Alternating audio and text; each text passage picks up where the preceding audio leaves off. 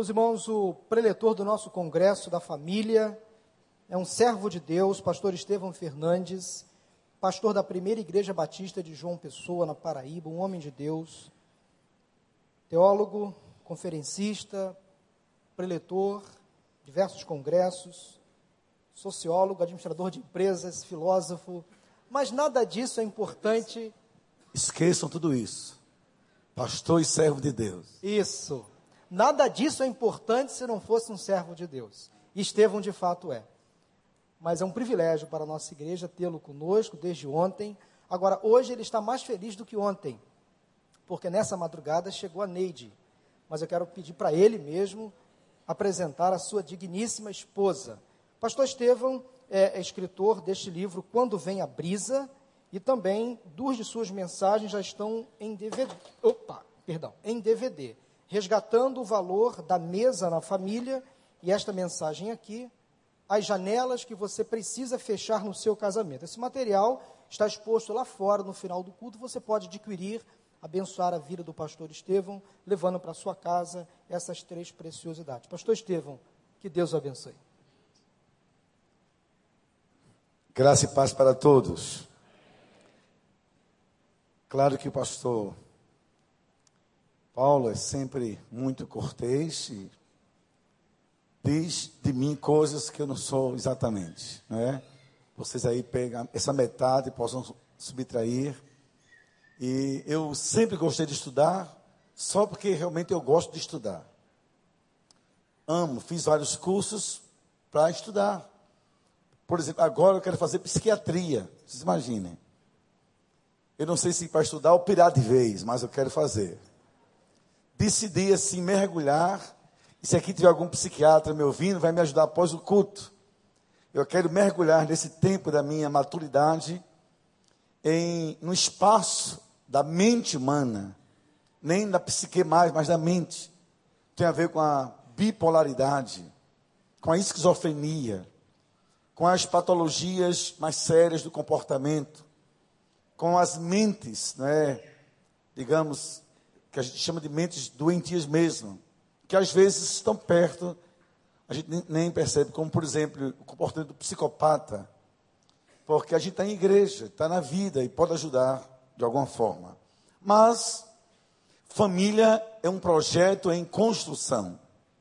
Há 32 anos eu era semi, não é, formado, ainda era um guri na cabeça, tinha pouco mais de 21 anos de idade, sem conhecer muito da vida, a não ser a família minha, o seminário batista e o sonho de ser pastor. Então Deus colocou na minha vida, um pouquinho antes disso, uma adolescente. Namoramos, eu rapazinho e ela adolescente. Se fosse hoje, eu teria sido preso por pedofilia, que era muito novinha, ainda bem que a lei é mais recente. E eu me lembro que os 15 anos de Neide já estava presente na festa. Já pensou? Tinha 14 quando nós namoramos. Com isso, não estou estimulando a, a quem que namore cedo, mas que foi assim a nossa história. Noivamos cedo, também nos casamos muito cedo, no seminário do Recife. Vocês terem ideia, é, eu era tão assim, carente das coisas, e essa mulher me ama tanto, que nossa, nossa, nosso primeiro móvel, eu estava no Recife e chegou numa carroça de burro no seminário. Com um detalhe, foi uma mesa comprada no meio da rua, móveis usados, mas não é porque era relíquia, que era resto mesmo, que não queria mais. Porque relíquia é coisa cara, resto é para quem chegar primeiro. E assim foi nosso primeiro móvel. Neide bem bonita e uma estante horrível. Mas fomos melhorando devagarzinho, devagarzinho. Depois veio uma Kombi. Durante 11 anos eu dirigi a Kombi da minha igreja. Meu filho nasceu em cima de uma Kombi. Ela começou a sentir contração e a Kombi pula. A Kombi é uma parteira, que ela sai pulando. É uma parteira motorizada, né? Chegamos no hospital, o menino já estava nascendo. Como, meu filho acelerado, deve ter sido por causa disso. Ele já é advogado, bem novinho e bem sucedido também na vida. Mas eu digo isso para vocês conhecerem a minha esposa e fomos vivendo. Ela tem vocação, outras na vida, mas Deus colocou na minha vida. Ela é nutricionista, das pioneiras no Brasil, não só no Nordeste, mas no Brasil também, em dietoterapia clínica, em que a nutrição era assim tratada. Hoje já é mais comum. E hoje ela vive focada mais em pacientes em que a nutrição salva a vida. Tem muito mais a ver com pacientes diabéticos, cancerígenos, é, doenças renais, pessoas que dependem dela até para terem sobrevida. E por isso que ela não pôde estar ontem aqui, porque ela cuida das pessoas. E vivemos em João Pessoa, como vocês já sabem. Eu quero lhes apresentar minha loura paraibana, Neide Costa. Fiquem em pé. Agora eu quero palmas, né, gente? Por tudo isso merece palmas.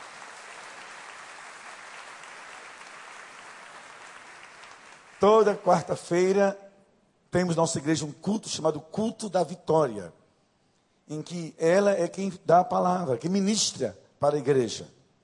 E é uma benção, porque ela pode também, na quarta, ela para o consultório dela, passa o dia em casa estudando, preparando a mensagem, que dele também é uma missionária de Deus na cidade, na igreja e na minha vida. Aqui e lá ela diz uma, uma frase que mulheres esperam para dizer, e homens, homens insistem para nunca ouvir. Sabe qual, é a, sabe qual é a frase? Eu não avisei. É, brincadeira nessa frase, coisa muito séria. Meus amados irmãos, diga comigo: família não vem pronta, se constrói. Vamos ver todos juntos? Família não vem pronta, se constrói. Portanto, a gente pensa assim: minha família não vem pronta, não está pronta. Nós estamos construindo. Então hoje eu ainda aprendo a ser marido. E a gente é marido de várias fases da vida. Hoje é o marido da maturidade. Mas aprendo a ser. Para lidar com a esposa também na maturidade. Marido que é pai de filhos, é, digamos, semi-adultos. Marido e mulher que já são avós. A gente vai aprendendo e reaprendendo. Por isso, tenha certeza absoluta de que o tema desse congresso é fenomenal. Nossa vida familiar, nossa vida conjugal, nossa vida em casa, nossa experiência de paternidade, de filiação, de homem e mulher em casa não está pronta. Ninguém tem a presunção de achar que sabe ser ou que já está sendo melhor de si. Que quando isso acontecer, o caos já chegou em casa. Estamos aprendendo e aprendendo a cada dia. Nesse momento, então, queria que a gente lesse junto o Salmo 127, versículo 1.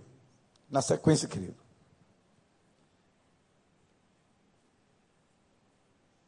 Vamos ler todos juntos? Esse salmo é uma leitura simples, está, na, está telão para você, porque tem a ver com o tema do congresso. Estamos construindo, vamos ler todos juntos. Olha que aqui, filhos e a mãe estão de capacetes de construção. Estão vivendo em família a experiência de construção. São operários do lar. É o que nós somos, operários do lar, cada dia. Vamos ver comigo juntos? Se o Senhor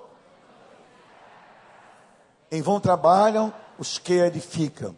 Então pense nisso e me responda a seguinte questão de verdade. Eu como esposo, ela como esposa, e você também, você nessa condição, de verdade, é o Senhor quem está sendo mestre da construção da nossa família. Nesse projeto família, que primeiro casamento, depois vida dois, vida com filhos, mas na frente isso muda. Quem é viúva ou viúvo também está em família. Não exclui isso de família. Quem se separou de alguma forma está vivendo seu tipo de família, às vezes com os filhos. Mas nós vivemos isso. A questão é essa. Nesse projeto que estamos hoje, o Senhor é o arquiteto, é o engenheiro e também é o mestre dessa obra. Porque se não for, vamos ter problemas. Porque todo arquiteto gosta de primar pela obra que ele está construindo. Agora, eu quero pensar com você hoje sobre o segredo de uma família saudável. em que é que eu vou partir do pressuposto? Vamos pensar juntos. Eu queria a sua atenção, por favor, para a gente pensar. Nessa atenção, duas coisas são importantes. Ah, o meu jeito de falar sobre esse assunto, você percebeu desde ontem, é de uma preleção, não é de uma pregação. Então é como quem está ministrando algo que primeiro me atinge. Então eu gosto de pessoas que pensem comigo, que exercitem a sua psique, que não aceitem as coisas como estão prontas. Também que reflitam sobre si no que está sendo ouvido e dito. Então, se você puder, por favor, desligue o celular, aquete o coração e vamos agora mergulhar nessa caminhada da construção. O que é que você entende por uma família saudável?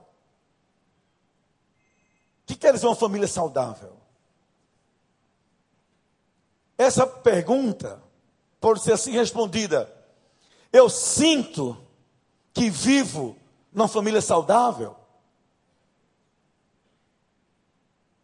Eu gero saúde dentro de casa. Essa casa me gera também saúde. Então eu construí aqui um conceito que eu gostaria que a gente pensasse juntos.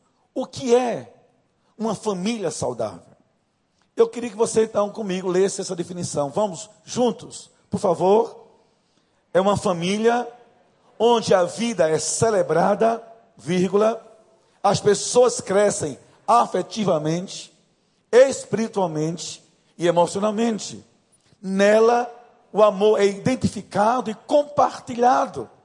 Os valores são aprendidos e vivenciados. Nela, Deus é honrado, torna-se conhecido, desejado por todos e experimentado. Agora vamos trabalhar esse conceito. Esse conceito eu construí para estar aqui com vocês. E eu lhes digo que nem sequer na minha igreja eu o apliquei ainda que eu estou praticamente há 15 dias fora de casa. Passei domingo lá rapidamente, vocês terem ideia, preguei, voltei para cá na segunda-feira, para estar com vocês também em outras igrejas nesses dias. Quando eu penso em saúde, eu tenho que ter fundamentos e referências. Que é uma pessoa sadia, não é uma pessoa que não tem doença, que viver já é se expor a enfermidades. Aqui médicos sabem do que eu estou dizendo. Pessoa sadia, que é uma pessoa que apesar de viver num organismo que se deteriora, envelhece, ela pode ter nele uma vida saudável. E com ele vencer, inclusive, algumas doenças que a vida vai gerando. Então, família saudável não é família que não tem problema, não entra em crise, Todos temos problemas. Qualquer relação humana, em qualquer nível, pressupõe atritos. A não ser que esse nível seja por alguém dominado e nessa relação alguém seja subjugado, oprimido e silenciado. Mas isso já é um problema. Toda relação pais e filhos é também de atrito, que a partir de uma certa idade, sobretudo da segunda infância, uma consciência da criança que lhe faz questionar, resistir e até às vezes não obedecer a qualquer custo. Toda relação marido e mulher é de atrito, também de filhos e pais. Então, por favor, mas vamos, vamos ver a definição. Primeiro, é uma família onde a vida é celebrada. Nós vimos ontem que o locus dessa vida é o lar. Eu não posso estar no meu lar e não viver. Não posso. Eu não posso não ser feliz em casa. Agora escute-me, queridos. Todas as vezes que eu busco celebrar a vida fora de casa, a minha casa está dizendo: nós estamos acima do limite das possíveis patologias da vida. Nenhum lugar nesse mundo pode ser melhor do que a minha casa. Que esse não vou viver de fugas. Por exemplo, para algumas pessoas, igreja pode ser fuga. Para outras, o trabalho é fuga. Para não estarem em casa muito tempo. Então, número um, a vida é celebrada. Expressões assim, como é bom estar aqui. Como foi bom ter conhecido você. Meus pais, que coisa linda. Meus filhos, que tesouros. Como é bom estarmos juntos. Essa é a primeira indicação de uma família saudável. Vida celebrada. Isso então é o oposto de depressão doméstica, de apatia familiar, de solidão caseira e de aversão aos corredores do lar. Vida celebrada. Segundo, além só disso, mas um lugar onde as pessoas crescem. Todo ser vivo, porque é ser vivo, cresce naturalmente. É próprio dos seres vivos crescerem, não é novidade. Não crescer é que é, é, que é um, um sinal de alerta. Então, quando eu conheci Neide, eu não sabia, no sentido não sexual da palavra, mas no sentido existencial, não sabia ser homem. Não sabia lidar com a mulher. Era, éramos namorados apenas, eu me tornei marido. E fui aprendendo. E aprender a ser homem em casa nos faz crescer. Quando tivemos nosso primeiro filho, eu não sabia ser pai. Há na mulher um instinto natural de amamentação. Que o corpo da mulher foi criado biologicamente para isso, para gerar um novo filho. Tudo acontece, naturalmente o homem não. A mulher reage à natureza. O homem aprende com a cultura a ser pai. O homem não amamenta, não sente dor de parto. Não foi da sua entranha, das entranhas, aliás, que a criança saiu. Então aprendi a ser pai. E a gente vai aprendendo. Isso é crescer. Mas o crescimento é por etapas. Ser pai de adolescente não é, não é o mesmo que ser pai de um bebê. Tão lindo que está aqui com eles. Nem também ser pai de um rapaz de 30 anos. Ou de uma moça.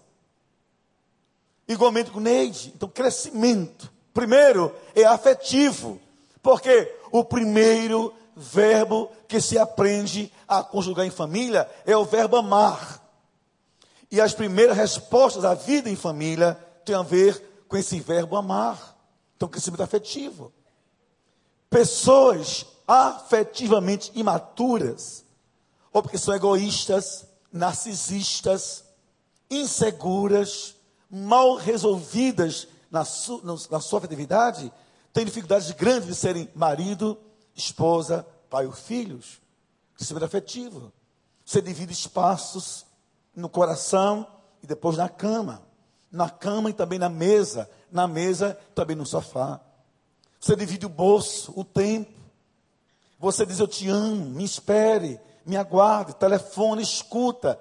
E a melhor coisa que uma pessoa sente em si mesma, quando se torna um ser maduro, é sentir-se nutrida na alma pela experiência do amor. Ser amado ou ser amada faz bem a gente.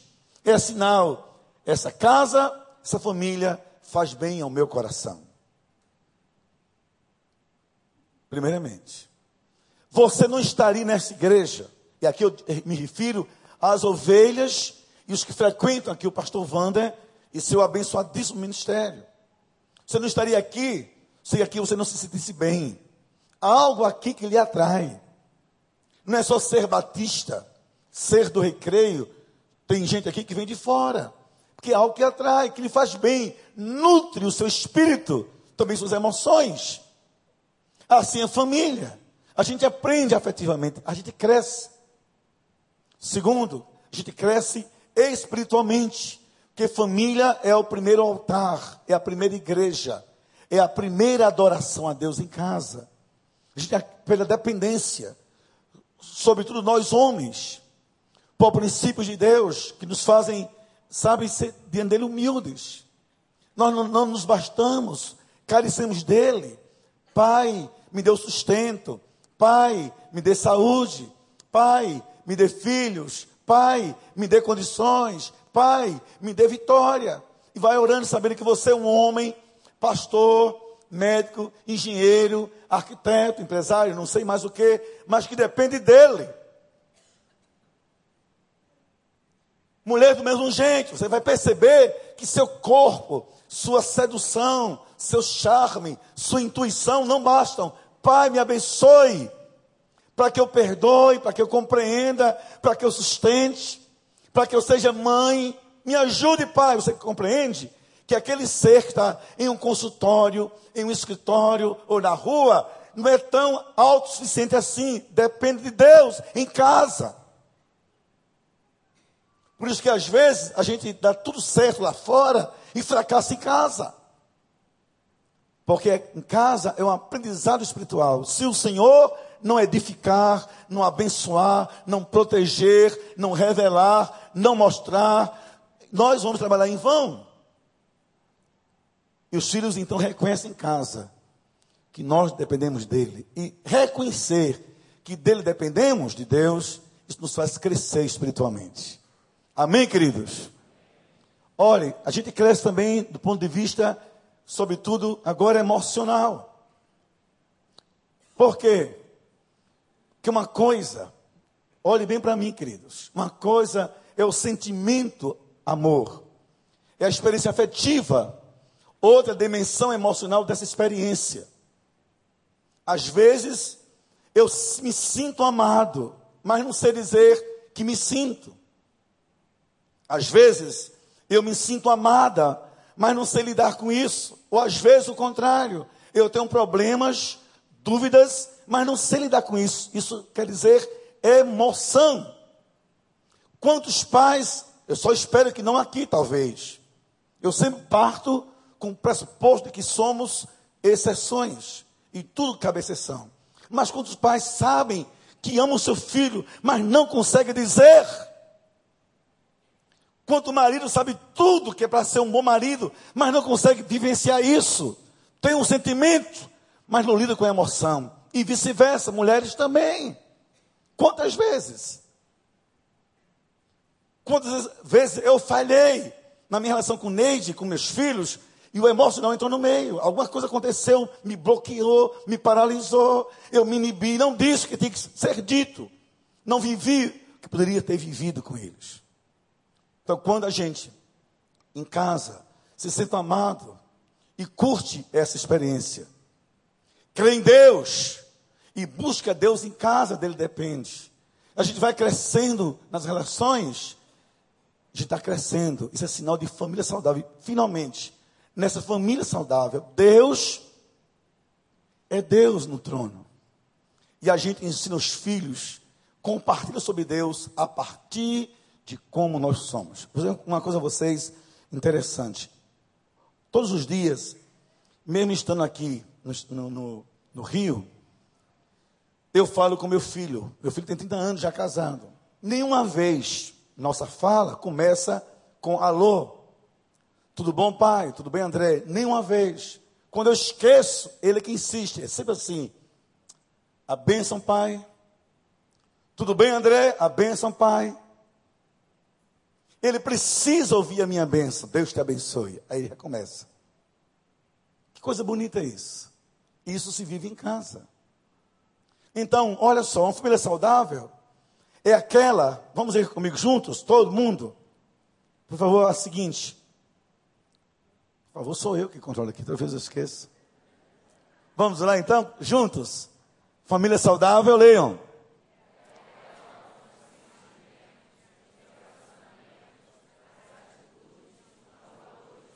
promovem a.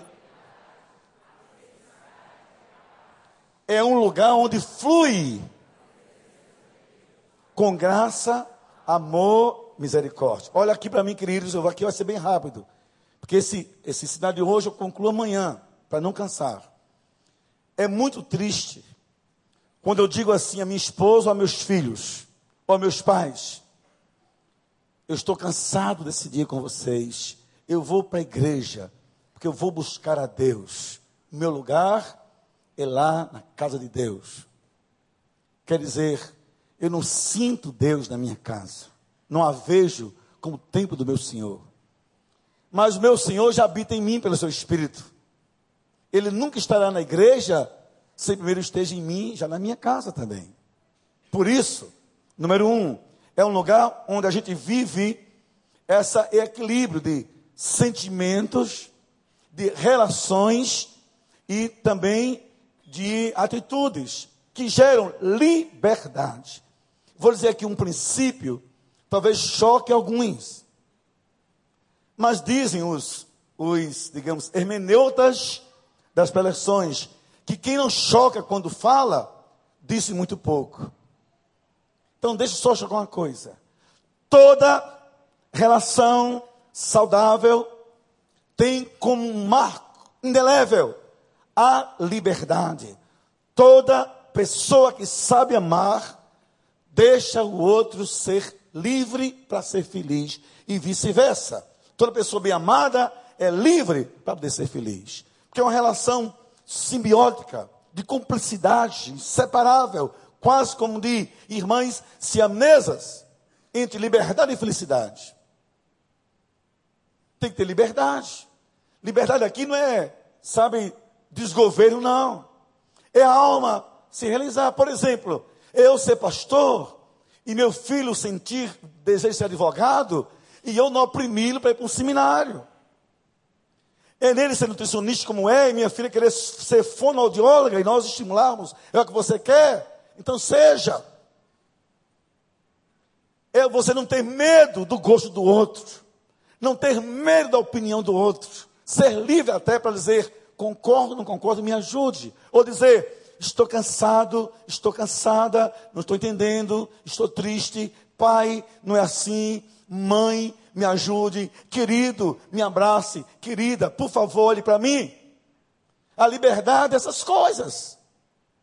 Tem a ver com o jeito da gente ser, mas o ser no dia a dia. Por isso, o lugar mais livre desse mundo tem que ser a casa da gente. Você vai para o trabalho, tem regras, roupa, condutas, etiqueta, horários, procedimentos. Vem para igrejas, tem regras, naturalmente, estamos na igreja. Mas o pior é você viver no mundo onde as regras da alma estão em casa. E você tem medo de sorrir, de cantar, de brincar, de ler, estudar, porque o ar da casa oprime a sua alma. Liberdade. Segundo, promove felicidade e paz, queridos. Vou dizer uma coisa a vocês que eu creio assim de forma radical. Se tiver que alguém pense diferente, eu respeito. Depois a gente conversa lá fora. E quem sabe, entre trapas e beijos, a gente chega a um acordo. Mas vamos lá. O ser humano só tem na vida quatro motivos para sentir-se de verdade uma pessoa rica. Se não tivesse esses quatro motivos ou quatro patrimônios, me perdoe. Pode até ter bens, mas é pobre. E até às vezes, mas que apenas pobre. Pobre e favelado dentro de si. Primeiro, família. Família é o nosso maior patrimônio. Queridos, nessa vida efêmera aqui, nos nossos quase 90 anos de limite de vida consciente, família é tudo não é quase tudo, é tudo. Ela antecede a igreja. Ela nos antecede. Ela já existia quando nós surgimos no mundo. E naquela casa. Meus pais existiam quando eu nasci. Eu já tinha irmãos quando nasci. Família é tudo. Então, olhe, quem tem família é rico e não sabe. Agora você imagine, aqui no Rio de Janeiro, um executivo, um empresário, um profissional liberal de sucesso, termina o dia, não sabe para onde ir. Paga um hotel para dormir, que não tem um lar que lhe acolha. É pobre. É pobre. Você imagine um homem e mulher maduros, quando pensa em sexo, em carência da sua sexualidade, contrata alguém, paga alguém para dar carinho, numa linguagem bem humanamente horrível, para fazer amor. Eu lhe pago. Me dê massagem, me dê beijo, me dê carinho, me dê prazer, eu lhe pago. Quer quanto? Isso é um ser muito pobre, miserável dentro de si. Imagine você, alguns rapazes e moças, terminam a aula, se perguntam: onde vou dormir hoje? que tio vai me acolher, que amiga me recebe, que pastor me deixa dormir na sua igreja. Família tudo. Segundo, segundo a riqueza, o segundo patrimônio, nessa vida é a nossa paz. De que adianta morar no Rio de Janeiro, São Paulo, Recife, Fortaleza, João Pessoa, Natal, na praia, coberturas, carros, bens, e não dormir de noite, com a alma angustiada. Acorda, sabe, dorme, levanta e deita-se. Remédio para tudo, por quê? Medo de viver medo de sombras que lhe atormentam. Paz é riqueza, paz é tesouro. E paz só tem quem tem Deus no coração. Terceiro, saúde. Saúde. Meu Deus. Meu Deus.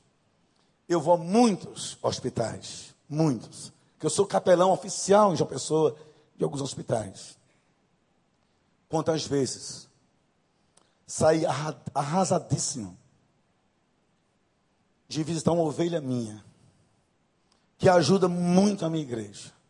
E eu saber que se Deus não interferir, os dias que lhe restam serão poucos demais. Digo, Deus, obrigado. Porque hoje eu tenho saúde.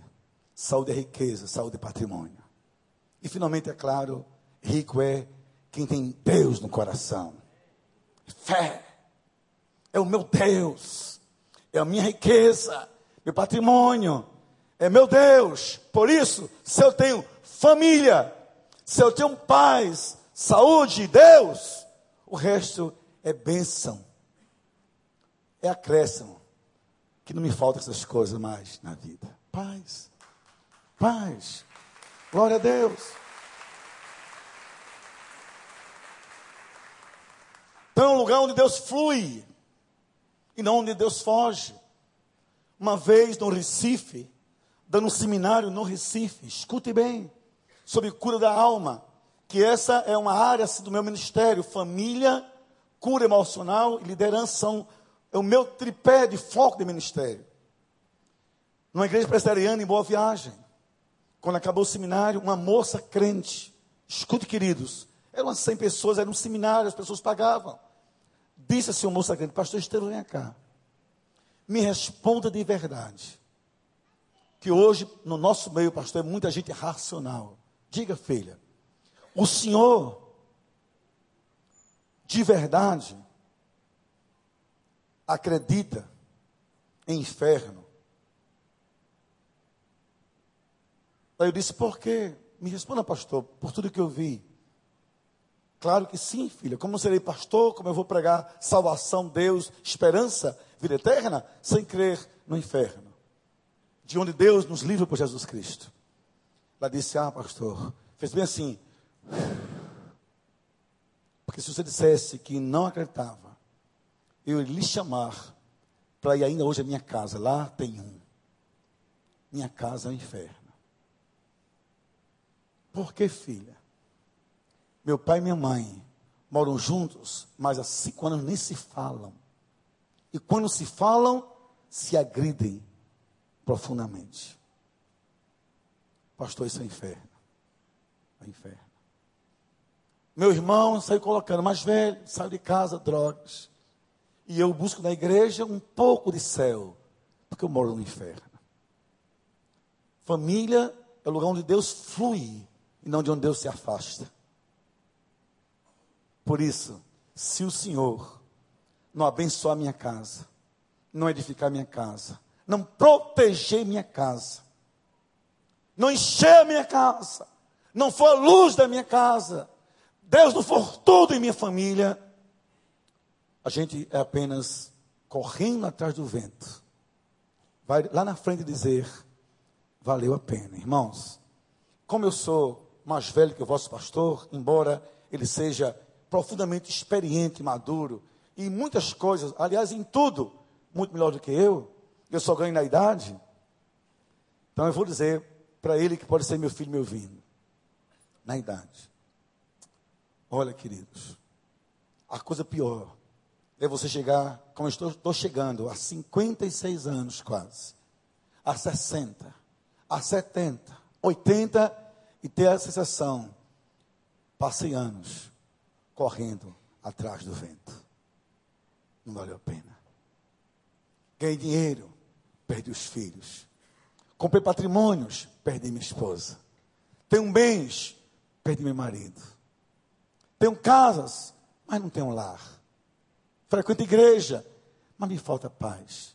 Meu Deus, vivi correndo atrás do vento. Mas quando Deus nos abençoa, nos direciona, nos dá cobertura, e a gente, independente de qualquer diferença, diz: Senhor, eu sou teu, meu lar é teu, minha família é tua. Deus abençoa e Deus vive e reina em casa. Feliz a família que diz: Deus mora aqui com a gente. Família não vem pronta. Família se constrói.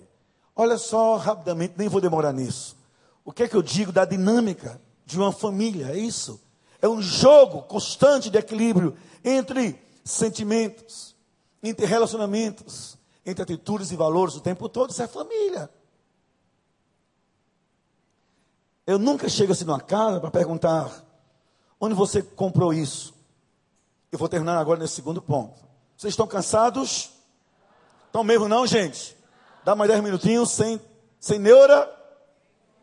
Olha, olha, para depois não reclamar do pregador, viu? Então vamos lá, eu só fecho para amanhã. Ah, é quando a gente. Esse equilíbrio. Eu nunca digo assim, onde você comprou isso? E olha que eu tenho um senso estético muito apurado, para o meu gosto, pelo menos. Eu gosto de ver as coisas, gosto de arte, gosto de, das coisas bem feitas. Mas veja bem, eu sempre pergunto primeiro: em que é que você acredita? Quais são seus valores? Meus valores vão dizer a essência do que eu sou dentro de casa. Como me relaciono, eu fico olhando as coisas. E hoje, eu sou muito exigente para conhecer as pessoas. Gosto de ver quem é a esposa, quem é o marido e quem são os filhos. Vai me dizer muito de como aquela pessoa vive nesse mundo. Porque se hoje à noite você entender isso, muita coisa pode mudar na sua vida. Eu queria, nesse sentido, levantar uma pergunta. Olha que pergunta forte. Como construir uma família saudável? Para a gente terminar, estamos em construção. Como fazer? Primeira coisa é entender essa verdade bíblica. Jesus diz que é impossível pensar em construí-la a partir de um congresso apenas. O congresso é um convite a uma reunião de planejamento, de reflexão. Mas de Jesus, coloque em mim como seu fundamento e a partir disso, pense em construir. É Jesus. É Jesus. É Jesus e pronto. Não é o que eu sinto, é Jesus. Não é quanto eu ganho, é Jesus. Não é o que eu tenho, é Jesus. Não é o que eu acho, é Jesus. Porque se ele não for fundamento, vamos construir e não vai valer a pena. Primeira coisa, diga comigo, cultivando o amor. Todos juntos, cultivando o amor. O que que diz a Bíblia? Leiam comigo aí, Coríntios, vamos lá, gente. O amor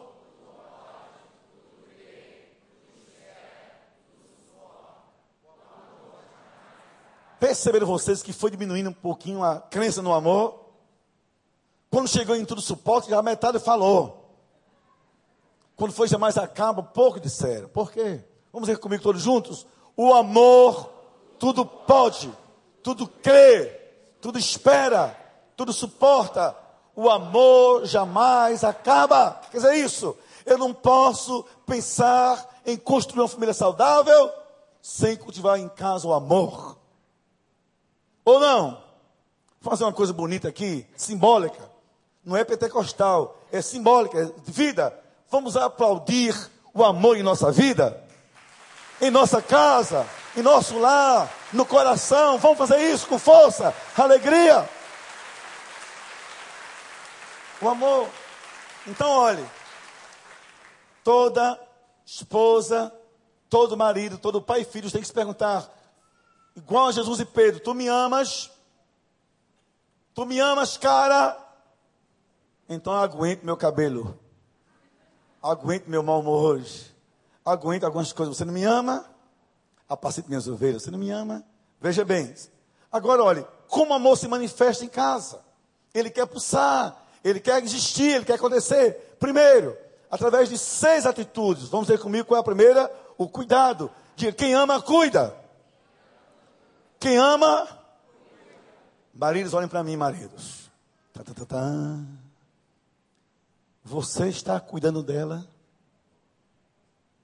Ou ela anda descuidada? Por você. É fácil? É fácil. Basta olhar. Mulher triste, cabisbaixa. Sinal de alerta. Cuida dos filhos, briga por eles. Vai à escola, vai ao professor, acompanha, abraça, afaga. Quem ama, cuida. Dentro de casa. Quem ama, serve. Quem ama, serve. Quem ama, dá atenção. Que os psicólogos sabem e dizem: a única dor para a qual o coração humano não foi feito para suportar é a da rejeição. Rejeição é a mais radical negação da nossa dignidade. Então, quem ama dá atenção, não rejeita. Quem ama é leal. Quem ama tem compromisso. E quem ama, é claro, dedica. Olha na sequência. Leia comigo. O amor é mais que o amor é. Então vamos fazer aqui um grande coral da igreja do recreio. Dizem comigo as mulheres. Ah, não, comigo não, somos comigo. Dizem comigo os homens. O amor é mais que o sentimento que elas respondem. O amor é uma decisão. Agora, enche a boca na decisão. Vamos lá? Comigo os homens. O amor é mais que um sentimento. Ah, foi muito fraco. Gente, pelo amor de Deus. Nem o 13 da Paraíba é assim desanimado. Vamos lá, outra vez, homens. Vamos comigo, homens. O amor é mais. As irmãs. Isso, foi no grito, viu? Ela sabe, por isso que eu inverti. Agora vamos inverter as coisas. As mulheres. Nós homens, amar é uma decisão. Hoje à noite vai ser bênção dentro de casa, viu? Se prepare que só Deus tem misericórdia. Segundo, a gente constrói uma família saudável aperfeiçoando a comunicação em família. Não dá para ser saudável de bico calado. Bem, você quer café? Você me ama, filho? Pai, cadê você, pai? Tem esse menino aí. Ou então assim, mãe, que bicho mordeu ele? O besouro do silêncio. Só se foi? Comunicação. Sabe por quê? Olha para cá. Porque a comunicação, ela tem quatro marcas em casa fantásticas. Em casa, ela é construtiva, ela é fortalecedora, ela é abençoadora e é facilitadora. Porque ninguém tem a obrigação de adivinhar o coração dos outros.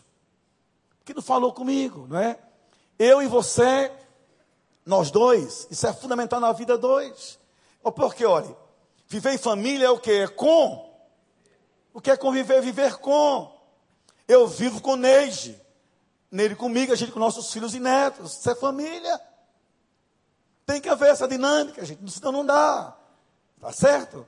Agora, isso é possível, isso, quando a gente tem duas coisas: autoconsciência e autocrítica. Por exemplo, eu tenho, como personalidade minha, meu jeito, uma tendência a ser candidato a monge gospel. Que não vou dizer que budista que não tem graça, né? Porque eu sou terapeuta, eu gosto de filosofia, eu fiz filosofia, eu gosto de pensar, ficar em casa trancado, sabe? Divagando no mundo do pensamento. A minha mulher aparece assim na, na casa, assim, diz assim, Estevão, vamos, eu para onde? Estou aqui em canto, depois Platão. Ela diz, Deus me livre desse negócio. Vem para cá, me abrace, vamos conversar. Então eu tenho que entender que eu tenho que fazer minha autocrítica. Puxa vida, eu tenho uma tendência a me calar. Eu tenho uma tendência, sabe? Ou eu tenho dificuldade de me expressar, preciso resolver isso. Então, quando você tem autocrítica e autoconsciência, você produz transformação consciente e madura. Isso dentro de casa. Porque é importante conhecer-se a si. É fundamental, mas também às vezes é incômodo e desafiador. Deixa eu correr para cá. Ah, é, olha, é, aqui voltar, gente. Qual o segredo da família? Diga comigo. Ouvir com o coração o coração do outro. Já pensou? O homem chega de mau humor, como geralmente eu chego depois de uma reunião na igreja em que tem que ter 100 mil para pagar as contas, só tinha 32. Aí você chega assim nervoso e diz: Onde é que você está, mulher? Ela diz: Diga, meu amor, acabou. Desarma. O que, é que você está sentindo? Ouvir com o coração, o coração do outro é difícil. Porque a gente tende a desprezar o que o outro sente, pensa e acha, sobretudo quando é filho. Filho, às vezes, a gente pensa que incomoda. Filho é bênção. Filho tem que caber muito bem no coração da gente. Amém, queridos? Bom, Nesse sentido, eu gostaria muito de que a gente parasse aqui para desenvolver algumas coisas amanhã. Amanhã eu quero continuar sobre como construir essa família saudável, do que Deus quer da gente, para a gente ter um projeto segundo o coração de Deus. Amém? Mas eu queria orar hoje à noite. Olha o que eu quero fazer hoje à noite vou pedir que todos os casais aqui presentes, marido e mulher, peguem a mão do outro, venham para cá. Queria fazer uma oração só pelos casais, por favor. De mãos dadas, bonitinhos no dia do casamento, sem pressa. Fica aqui na frente, essa oração.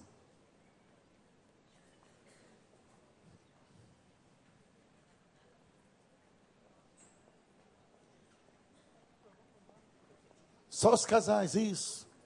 Vai chegando para caber todo mundo. Que bom poder ter esse momento de bênção. Que bênção. Vai chegando ali de lado, queridos. Isso. Vai chegando. Amanhã eu vou orar por todos que não são casais. claro, mas que são. Pode aplaudir, muito bem, tá certo. Amanhã vai haver um foco nessa relação família, não necessariamente do casal. Os que são pais e filhos, ou separados ou viúvos, mas são família, igualmente precisam da presença de Deus. Amém? Então vamos orar. Baixe a cabeça, por favor. Deus amado, obrigado, Pai, que a gente pode ser parceiro do Senhor na construção do projeto família. Obrigado, Pai, que nós temos consciência que sem a tua ajuda não é possível.